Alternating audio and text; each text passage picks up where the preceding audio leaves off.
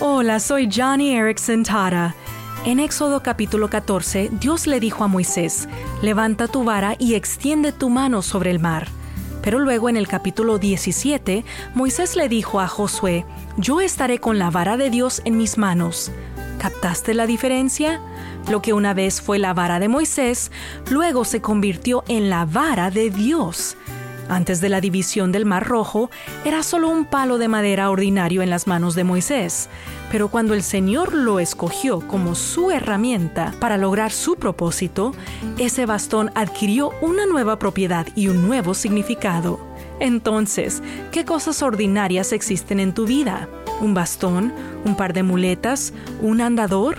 Considéralo de Dios y Él lo hará extraordinario. Johnny y amigos, compartiendo el amor de Cristo a personas afectadas por la discapacidad.